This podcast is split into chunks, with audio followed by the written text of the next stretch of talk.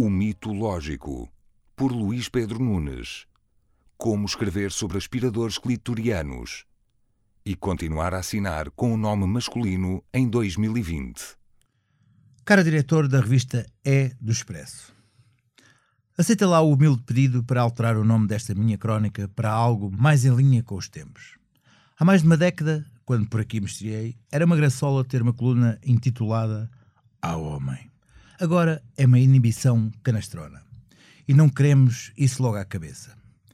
E de que falo quando misturo inibição de escrita e este teu colaborador? Estava precisamente a rever o meu caderninho de temas para a crónica, dos que me vão ocorrendo ou sorrapeando aqui e ali, e cá estão uns que a parte masculina do meu cérebro diz: Yes, ganda malha. Já a metade feminina alerta: Luizinho, que pensas tu fazer com esta temática? A tua greia de leitura da realidade está suficientemente apetrechada para desconstruir esta questão da contemporaneidade? E depois, o meu juiz interno atira uma moeda ao ar que dá sempre sim e decide avançar para a escrita. Até aqui tudo normal. Mas debaixo do chapéu, ao homem, temas como Porquê é que as mulheres se apaixonam por serial killers? Ou o verdadeiro significado de estou gorda? Ou o sugador de clitóris que enlouqueceu a imprensa da referência, e eu até já comprei e testei, têm logo uma carga ideológica que tendem a fazer derrapar a predisposição do leitor nesta era Me Too, mesmo antes de atacar sequer a primeira linha de escrita.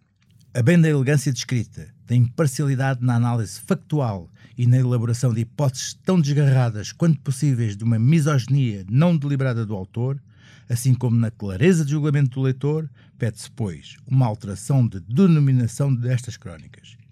E pergunta ao diretor já desatento: sugador de clitóris. Nem quer saber, diretor.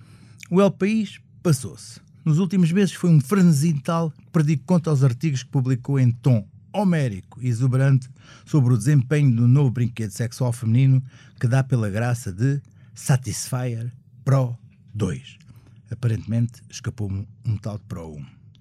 A bem da verdade, assim que tive conhecimento do bicho, mandei-o vir logo online e em dois dias já o tinha em casa. Fiz o unboxing, com os gatos afastados, e ainda esperei umas semanas até fazer um test drive condigno. É para ver como leva estas coisas a sério e nem manda as faturas dos quase 50 paus ao expresso.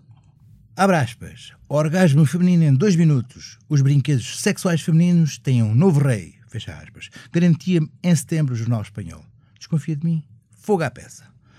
Black Friday, Satisfyer Pro 2, el producto estrella de 2019. Isto em 2 de dezembro, ou em 29 de dezembro. Esta nova versão del Satisfyer vai ser el regalo estrella de 2020. Estou a omitir vários artigos deste jornal só neste mês.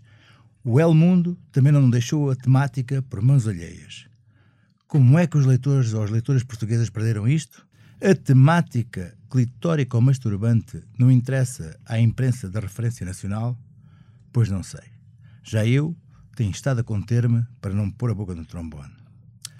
E o tal Satisfyer, como é? Bom, se insiste, posso falar sobre o tema só para não dizer que estou a fazer bluff.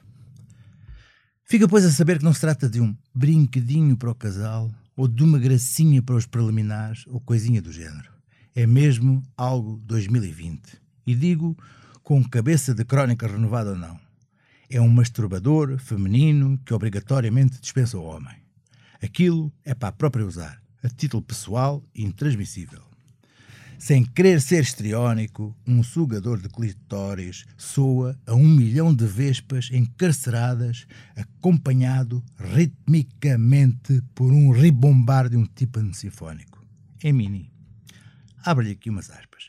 Ele não oferece vibração como nos outros brinquedos, mas sim um mini aspirador que só atua na ponta do clitóris por sucção sónica e batida. Fica aqui a dica. Os textos publicados nestes jornais são obrigatoriamente acompanhados de prosas imensas sobre a complexidade e mistério que compõem o clitóris, esse órgão esquecido e misterioso. A sério? Ainda? É que também é um bocado de incompetência de quem os tem, parece-me, dado que é algo está ali mais ou menos à mão e ao qual as próprias podiam dedicar mais algum estudo. Repare-se, e a, a título meramente ilustrativo, em 1977 foi lançado do Cabo Canaveral a Voyager 2 em direção aos confins do universo. Não posso garantir com certeza absoluta, mas talvez tenha sido por essa altura que terei tomado conhecimento que, do ponto de vista comparativo, em relação à minha, a biologia feminina era verdadeiramente bizarra. Ora, cá estamos em 2020 e a Voyager, que deve ter menos tecnologia que o Satisfyer, já está muito para além de Neptuno e continua de saúde no caminho para o infinito e em contacto com a Mãe Terra. Já o clitóris continua a ser descrito como um ermita que vive na montanha, fala uma língua morta, ninguém compreende e tal. Ora, acho que é falta de porem as mãos à obra. Atenção, isto é o que eu escreveria se esta coluna não tivesse o peso de chamar a homem. Cai mal.